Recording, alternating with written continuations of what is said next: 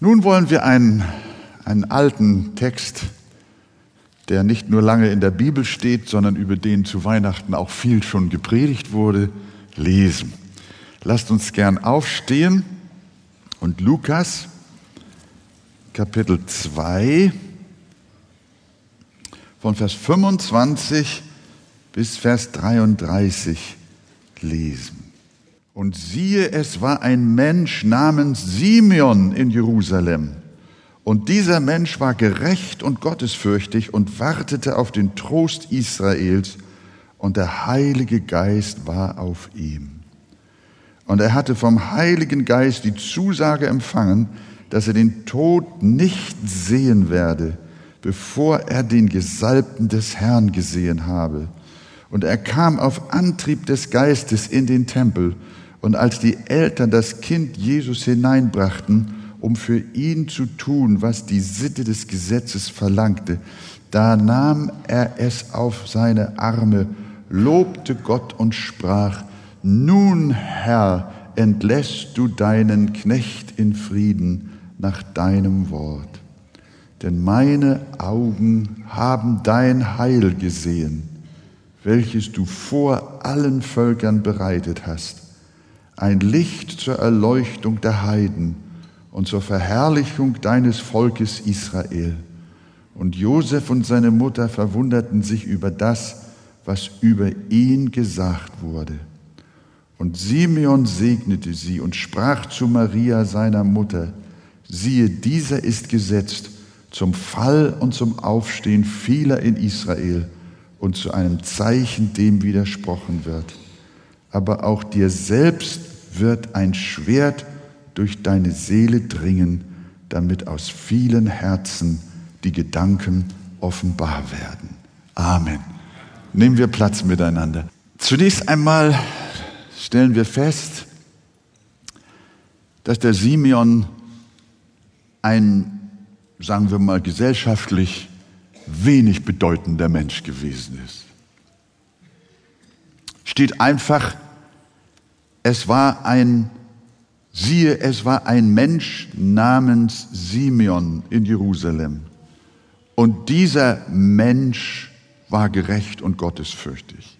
Er war kein Priester, er war kein Prophet, kein Schriftgelehrter, er war kein Bischof, hatte keinen großen Namen, ich würde mal sagen, er gehörte zu den Stillen im Lande, zu denen, die man nicht kannte, die eigentlich auch nicht vorkommen. Er gehörte nicht zu den Lauten, die ständig was zu sagen hatten, sondern er gehörte zu denen, wie Paulus einmal schreibt, die ein verborgenes Leben mit Christus in Gott führten. Ähnlich war es ja auch mit dem alten Patriarchen.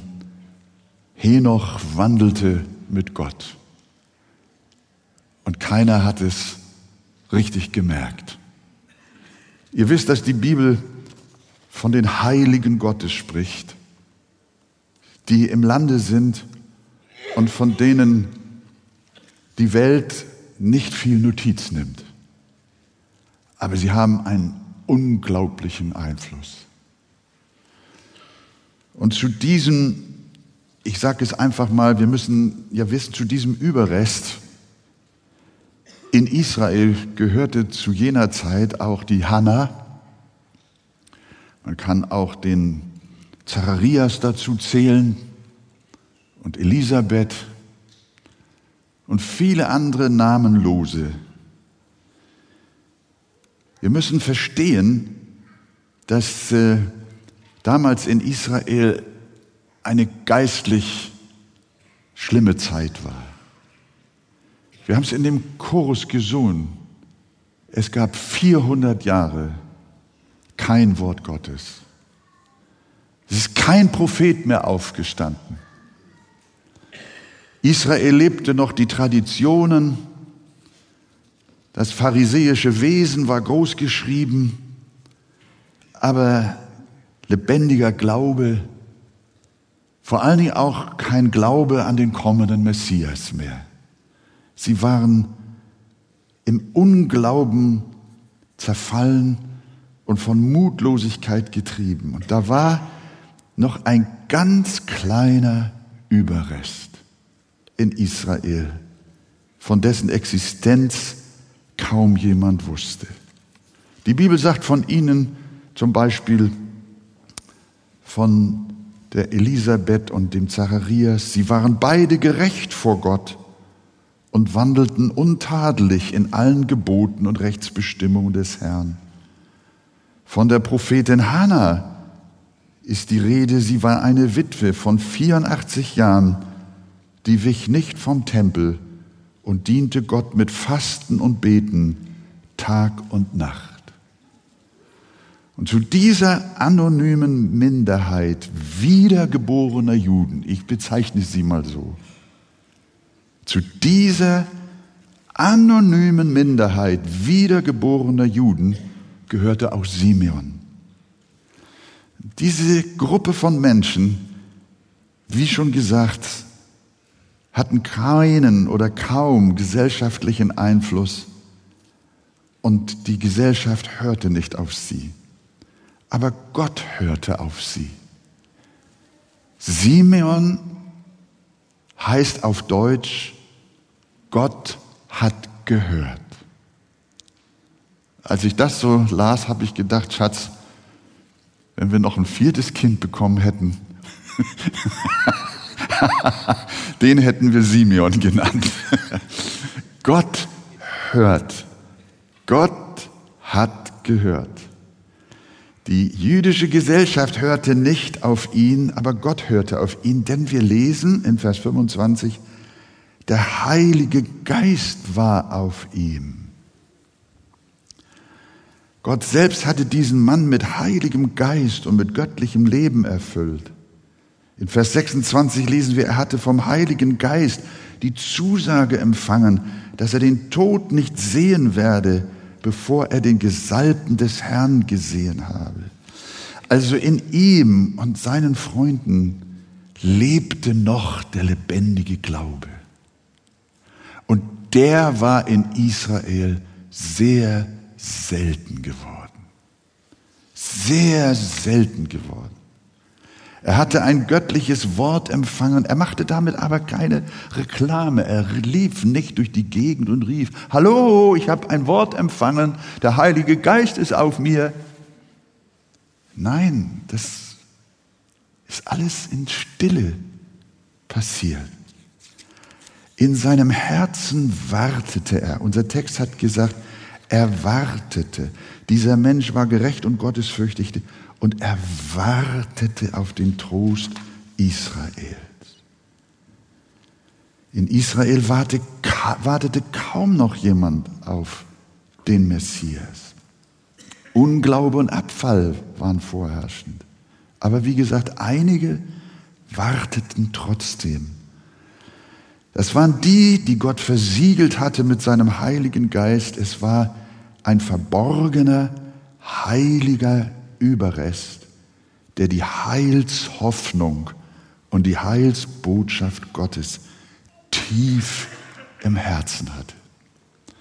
Als ich diese Szene, die das Wort Gottes uns beschreibt, so auf mich wirken ließ, habe ich gedacht, wir befinden uns in ähnlicher Lage.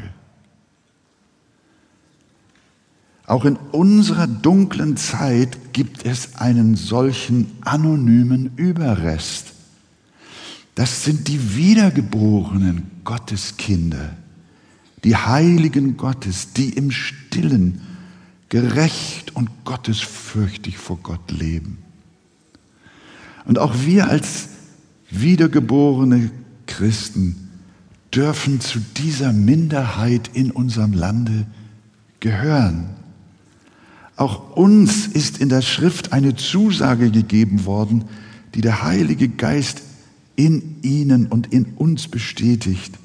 Wir haben auch, ein göttliches Wort empfangen und das heißt, Jesus kommt wieder. Der Messias kommt. Auch wir leben in einer Zeit schrecklichen Abfalls. Der Unglaube greift um sich wie Krebs. Und welcher Pfarrer in den großen christlichen Kirchen unseres Landes spricht noch davon, dass Jesus Christus wiederkommt als Herr aller Herren. Von welcher Kanzel hört man, dass er wiederkommen wird in den Wolken des Himmels? Wer verkündigt solche Hoffnung? Wer verkündigt noch Christus als den Trost seines Volkes? Eine Bischöfin der evangelischen Kirche antwortete in diesen Tagen in einem Interview in einer deutschen Zeitung auf die Frage, was Menschen, die Schicksalsschläge erlebt haben, was sie denen zu Weihnachten wünscht oder was diese einander wünschen können. Dann sagt die Bischöfin, dass sie Trost erfahren und Halt. Als ich das las, dachte ich, der nächste Satz wird jetzt sein, dass dieser Trost in Jesus zu finden ist. Aber stattdessen sagte sie weiter, etwa indem sie Momente von Schönem erleben. Ich habe, als ich das las, fing ich an zu weinen.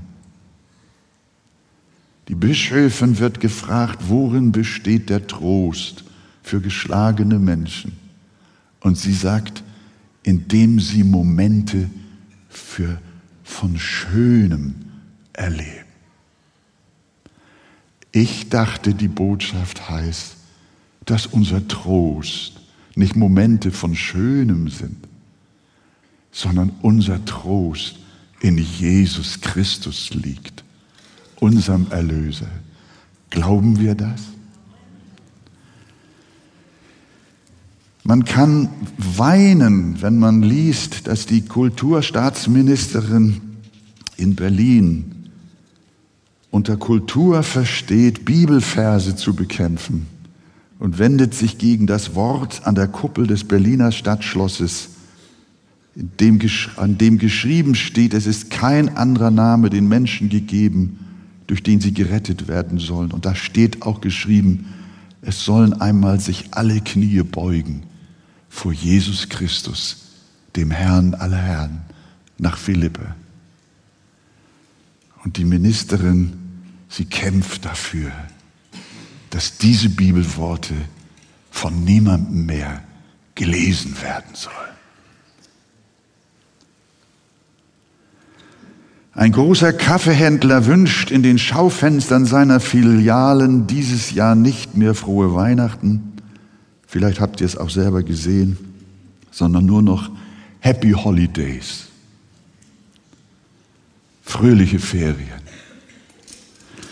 Ich bringe diese Beispiele, die zeigen, wie das abendländische Christentum auf dem Rückzug ist. Die Zahl der Kirchenaustritte sind in diesem Jahr so hoch wie nie zuvor. Kirchengebäude und Gemeindehäuser werden umgewidmet. Niemand im pauschalen Sinn glaubt mehr an die Zukunft des Evangeliums. Niemand glaubt daran, dass Christus bald in den Wolken des Himmels erscheinen wird. Aber es gibt auch in unserer Zeit einen heiligen Überrest der das glaubt. Über den wird gelacht und gespottet. Aber sie glauben. Und diesen Glauben haben nicht die Eliten des Landes, nicht die großen Namen. Simeon, wie schon gesagt, war ein Laie, Mr. Unbekannt. Aber Gott kannte ihn. Und das war genug. Gott kennt auch heute die Seinen in dieser Welt die meistens unscheinbar und unwichtig sind.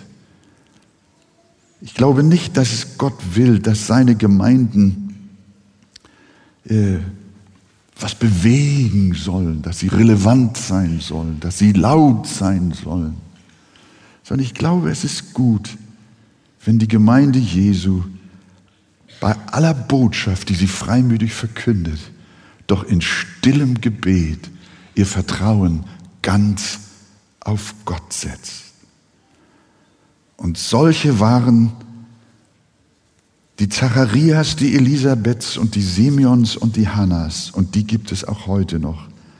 Niemand gibt Acht auf sie, aber Gott erhört ihr verborgenes Gebet. Und dieses Gebet heißt, wir haben es von Christian schon ausgesprochen gehört, komme bald, komme bald, Herr Jesus. Unser abendländischer Kontinent verleugnet seine Wurzeln und dennoch bleiben einige Treue dabei und warten auf den Trost Israels. Sie warten auf goldene Zeiten des Evangeliums. Könnt, könnt, ihr, könnt, könnt ihr das glauben? Angesichts dieser Zeit, in der der Glaube fast verloren gegangen ist, dass das Evangelium nochmal wieder lebt. Wir haben eine Verheißung in der Bibel, die redet davon, dass Gott eines Tages am Ende der Zeit, da wird er die Gottlosigkeit von Jakob wenden und ganz Israel wird sich bekehren. Ich glaube daran. Ich glaube, Jesus wird wiederkommen. Aber ich glaube auch, dass es noch eine goldene Zeit geben wird, die, wir, die die Welt noch nie gesehen hat. Nicht einmal die erste Christengemeinden.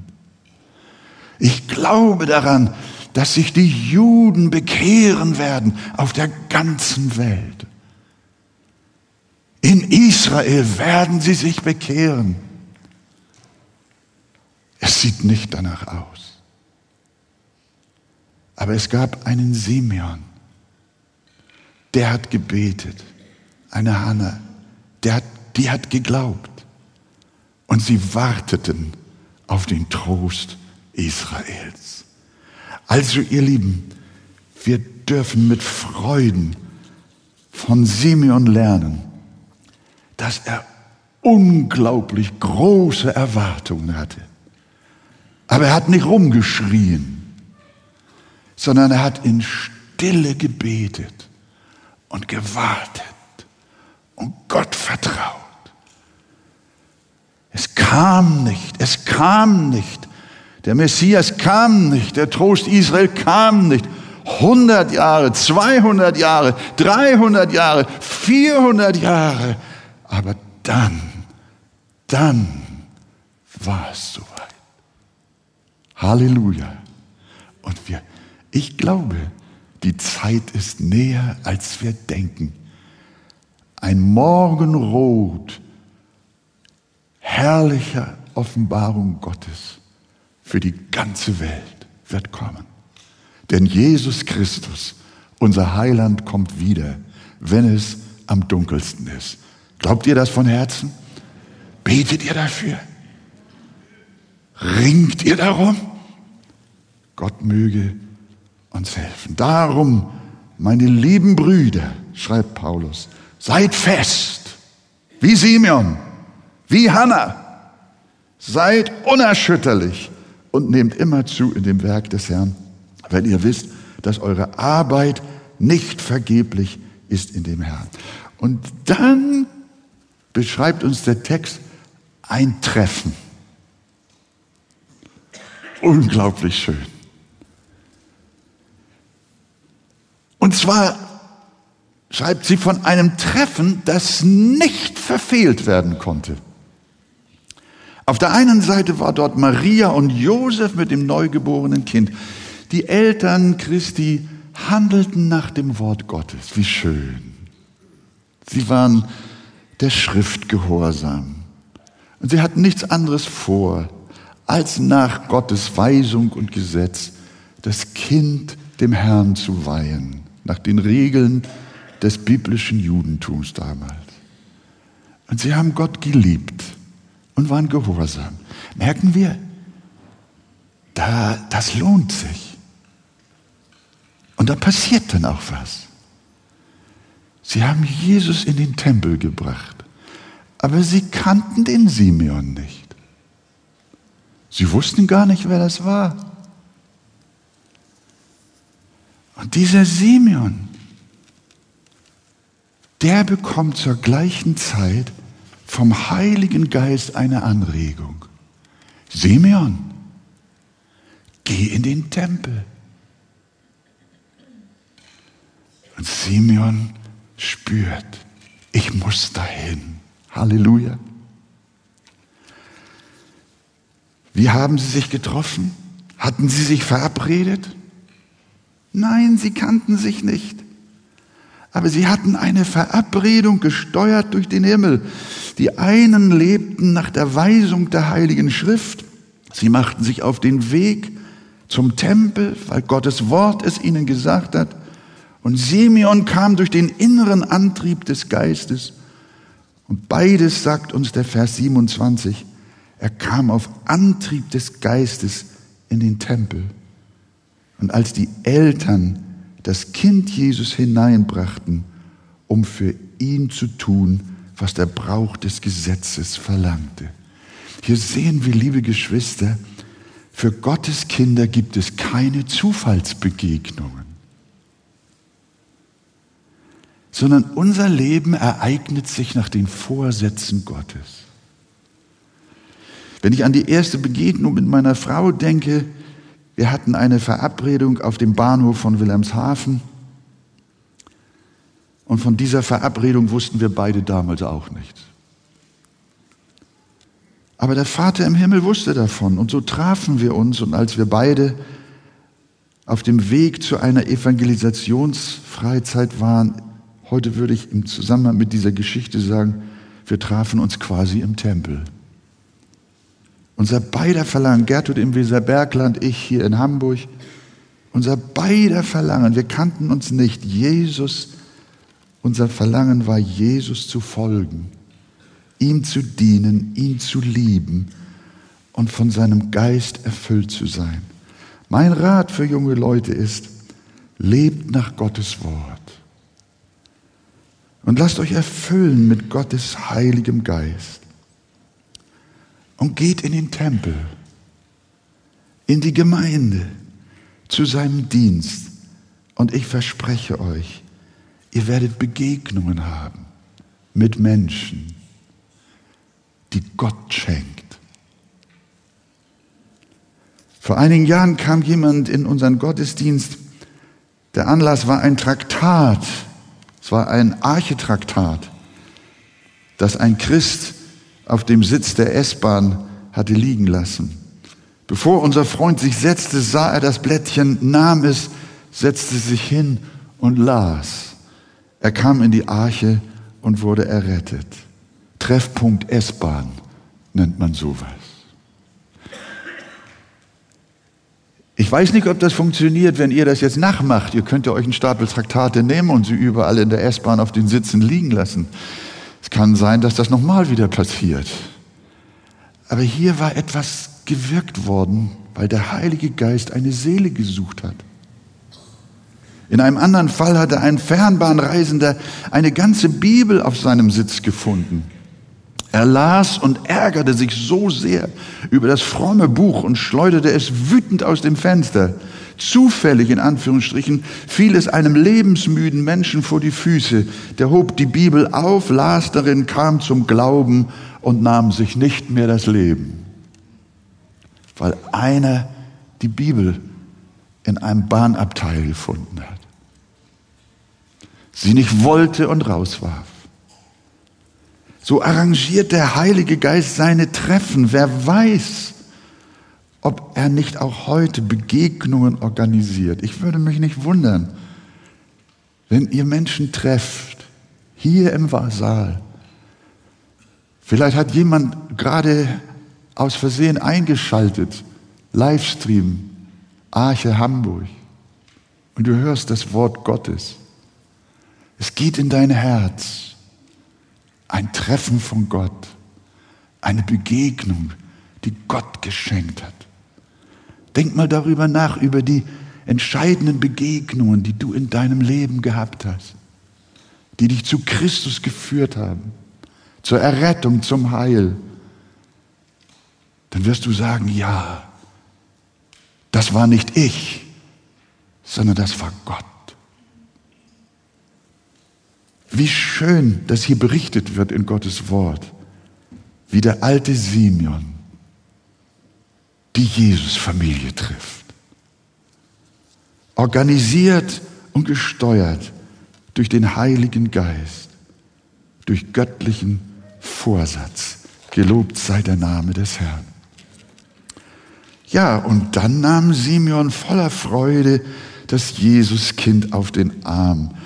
Er lobte Gott und sprach, Herr, nun lässt du deinen Diener in Frieden fahren, wie du gesagt hast, denn meine Augen haben dein Heil oder auch deinen Heiland gesehen.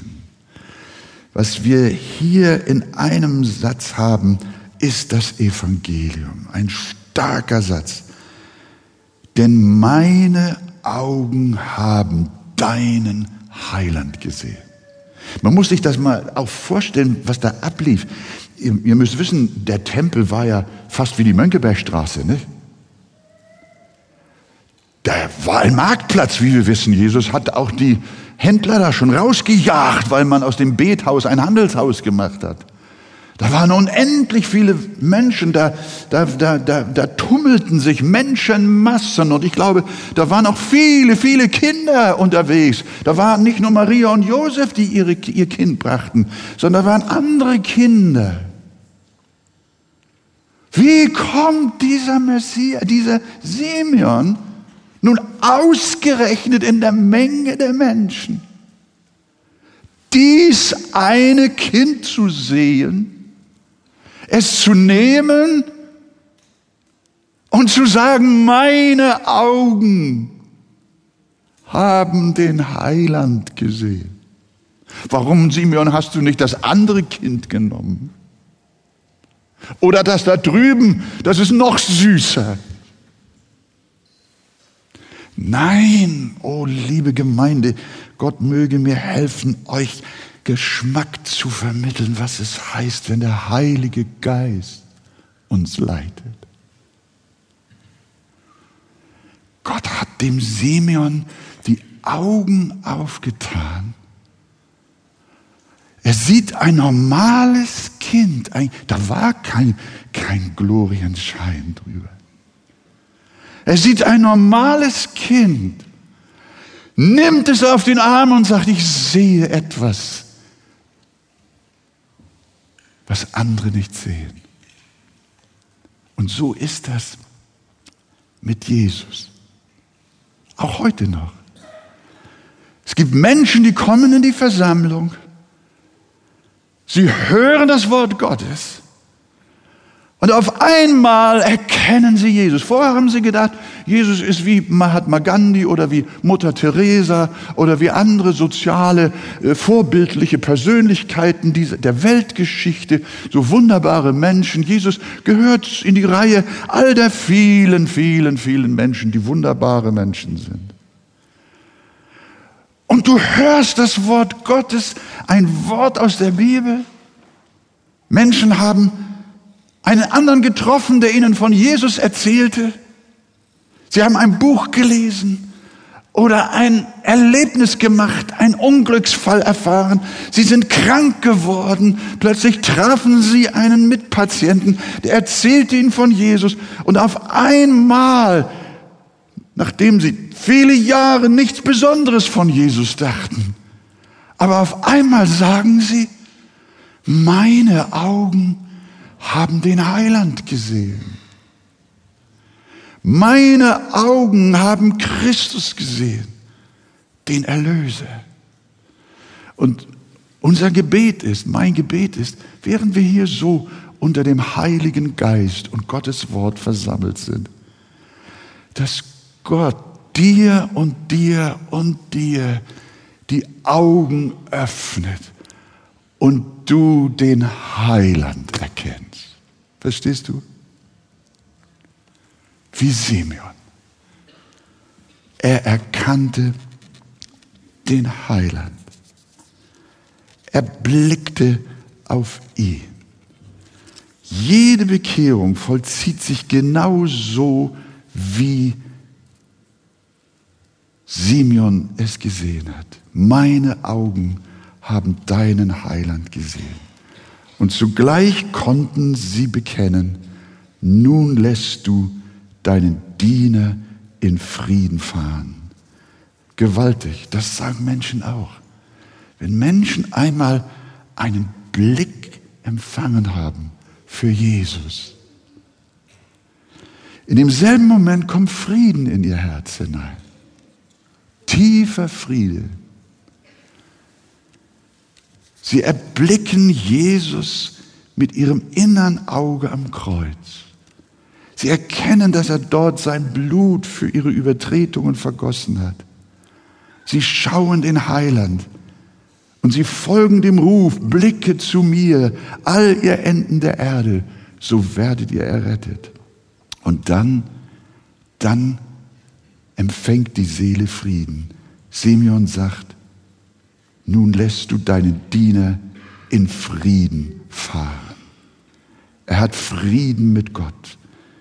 Wer Christus erkennt und ihn sieht mit den Augen des Glaubens, der hat Frieden mit Gott und seine Seele ist errettet.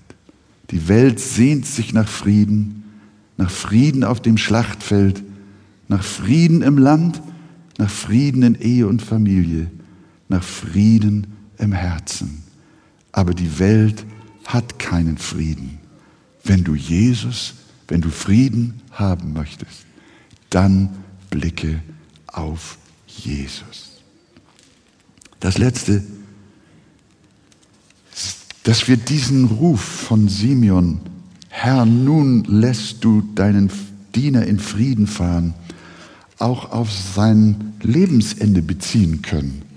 Das geht aus dem griechischen Wort hervor, das nämlich Apolluo heißt. Das bedeutet scheiden oder sterben lassen. Dann würden die Worte des Simeon lauten, Herr, nun lässt du deinen Diener in Frieden scheiden oder auch in Frieden sterben, wie du gesagt hast.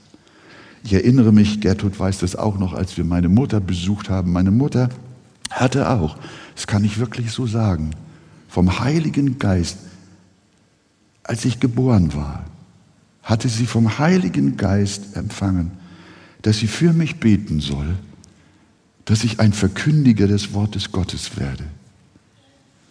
Und als Teenager hat meine Mutter mir das auch immer erzählt und gesagt, Wolfgang, das ist in meinem Herzen. Und manchmal fühlte ich mich auch bedrängt und dachte, Mama, nur hör auf damit.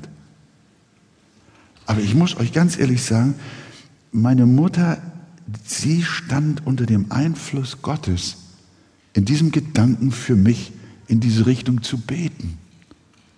Und dann ging meine Biografie in die andere Richtung. Dann äh, habe ich ein Ingenieurstudium absolviert und habe äh, angefangen, Geld zu verdienen. Und das hat Spaß gemacht. Und ich habe irgendwie diese Berufung verschlafen. Und dann wurde meine Mutter krank, sterbenskrank. Und Gott führte mich in einen Tempel, in eine Versammlung. Und er redete zu mir. Und ich wusste, Wolfgang, die Stunde ist da. Dann sind wir beide am Nachmittag zu meiner Mutter ins Albertin-Krankenhaus, wenige Tage, bevor sie heimging. Aber das wusste sie nicht. Und ich habe ihr erzählt, Mama, es ist soweit. Ich gehe zur Bibelschule. Ich lasse alles stehen und liegen. Ich habe den Ruf vernommen. Halleluja. Und wisst ihr, was meine Mutter dann sagte? Dann sagt sie, ihr beiden, das ist gute Botschaft. Dann kann ich in die Ewigkeit gehen. Und sie drehte sich um. Und wenige Tage später war sie bei Jesus. Es war eine tiefe Erfüllung in ihrem Herzen zu erfahren, dass Gott ihr jahrelanges Gebet erhört hat, was der Heilige Geist ihr ins Herz gegeben hat. Hier ist es noch viel gewaltiger. Der Simeon hatte etwas im Herzen. Er wusste, er wird den Trost Israel sehen. Er wird Jesus sehen. Und als das in seinem Leben erfüllt war, da sagt er, nun lässt du deinen Diener in Frieden sterben. Und der Text sagt ja auch, denn es wurde ihm vom Heiligen Geist gesagt, er wird den Tod nicht sehen, bevor er den Gesalbten des Herrn gesehen hat, Vers 26. Aber danach war der Weg zum Abscheiden frei. Und so, liebe Gemeinde, liebe Gotteskinder, so sollte es mit uns allen sein. Nachdem wir durch die Gnade in Jesus Christus das Heil Gottes gesehen haben, sollten wir voll bereit zur Abberufung sein. Und mit Simeon sagen können, Herr, nun lässt du deinen Diener in Frieden fahren. Hast du Jesus in deinem Leben erkannt? Sagst du Amen? Aber jetzt kommt die Frage, kannst du auch sagen, nun bin ich bereit, auch in die Ewigkeit zu gehen? Oder hängst du noch an dieser Welt? Du hast Jesus gesehen und du liebst ihn auch. Aber deine Seele kann noch nicht sagen, nun lässt du deinen Diener in Frieden fahren. Nun lässt du mich sterben. Nun darf ich zu dir kommen eine enorme Herausforderung. Manchmal kämpfen Christen und wollen dringend, dringend Heilung erfahren. Und sie können nicht sterben. Das ist tragisch. Herr, nun lässt du deinen Diener in Frieden fahren, so wie Simeon den Christus Gottes nicht nur mit seinen sterblichen, sondern vielmehr mit seinen geistlichen Augen gesehen hat, so haben auch wir Gottes Kinder Jesus gesehen. Er war und ist unser Leben. Wir haben ihn geliebt und wir haben ihn gesehen. Und ich muss wirklich sagen, ich glaube, euch geht es so wie mir. Es gibt Momente in meinem Leben, das war gestern Abend so, das war immer wieder, und das, das, wenn man über Jesus nachdenkt und sich freut, was Gott in deinem Leben getan hat, dass du zu ihm gehören kannst, dann packt dich eine Sehnsucht, eine Freude. Dann bist du so glücklich, dann willst du Jesus niemals mehr lassen. Jemand hat mal zu mir gesagt, Wolfgang, wenn du noch mal von vorne anfangen würdest, würdest du dich in deiner Jugend auch wieder bekehren? Ich antworte dann, ich würde mich gleich zweimal bekehren. Ich kann nicht anders. Ich kann nicht ohne Jesus leben. Nicht nur, dass ich nicht ohne Jesus leben will. Ich kann nicht ohne Jesus leben. Er ist mein Leben. Er ist mein Inhalt. Er ist meine Freude, meine Hoffnung. Alles, was ich bin und habe, habe ich Jesus, meinem Erlöser, zu verdanken. Und ich möchte ihn bald sehen. Ob du jung bist oder alt bist. Heimweh nach deinem Herrn. Meine Augen haben deinen Heiland gesehen.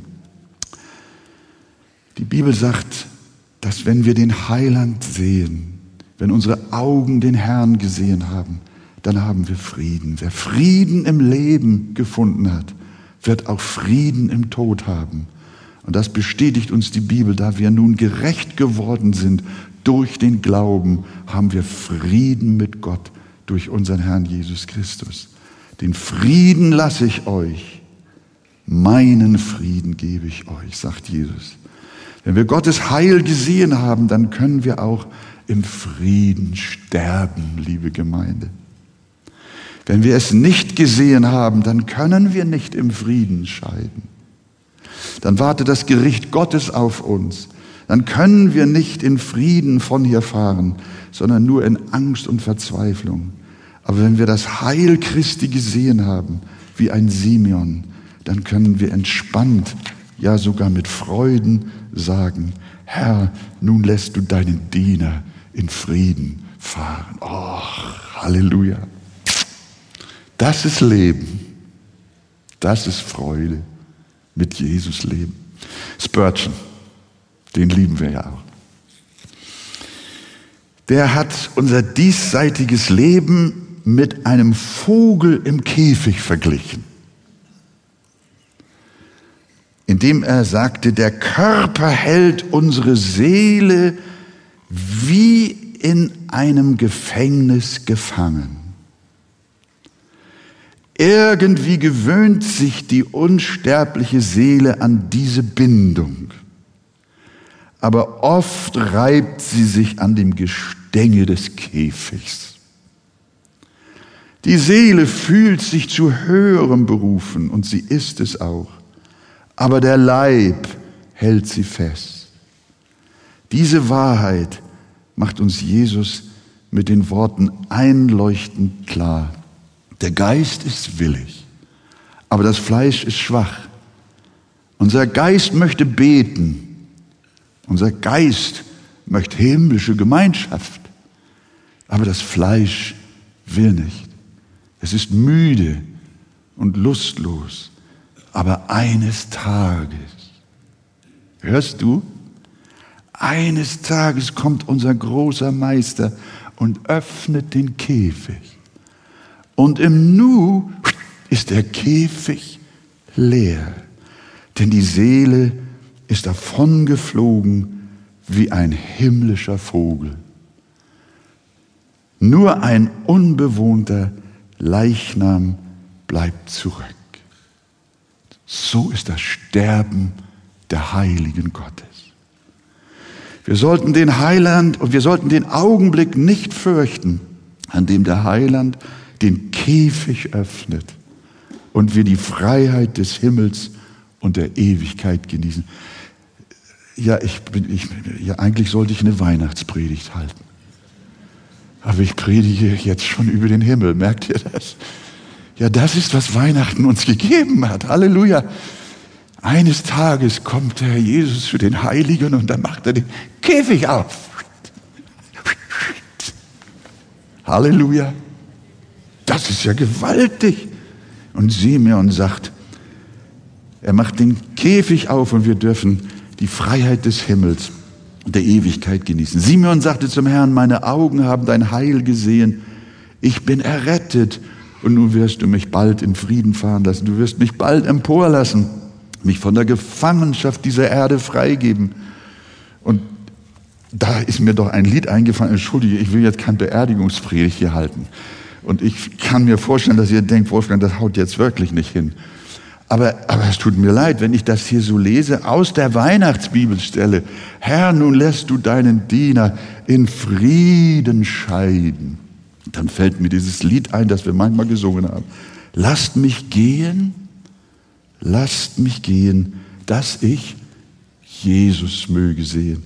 Meine Seel ist voll Verlangen, ihn auf ewig zu empfangen und vor seinem Thron zu stehen. Im dritten Vers. Ach, wie schön, ach, wie schön ist der Engel Lobgetön. Und jetzt, hätte ich Flügel, hätte ich Flügel, flog ich über Tal und Hügel heute noch nach Zions Höhen. Wie wird's sein? Wie wird's sein, wenn ich zieh in Salem ein, in die Stadt der goldenen Gassen, Herr, mein Gott, ich kann's nicht fassen. Was wird das für Wonne sein? Halleluja. Wollt ihr einen fröhlichen Pastor heute am Weihnachten? Hier habt ihr ihn. Halleluja. Das ist unsere Freude. Das ist unsere Hoffnung, liebe Gemeinde. Wir sind keine Trauerklöße. Wir sind nicht im Unglück, wir sind nicht in Not, wir haben kein Leid im Vergleich zu der ewigen Herrlichkeit, die wir bei Gott haben sollen. Halleluja! Wenn jemand Jesus gesehen hat, wie Simeon oder wie du, wenn wir den Heiland erblickt haben am Kreuz, dann können wir im Frieden fahren. Halleluja! Und wir werden ihn bald sehen. Verzeiht mir meine Wolfgang, hör auf damit. Wir wollen uns freuen. Das sind Freudentränen, das sind Hoffnungstränen. Gelobt sei der Name des Herrn. Christian, bitte übernimm du jetzt. Halleluja. Ja.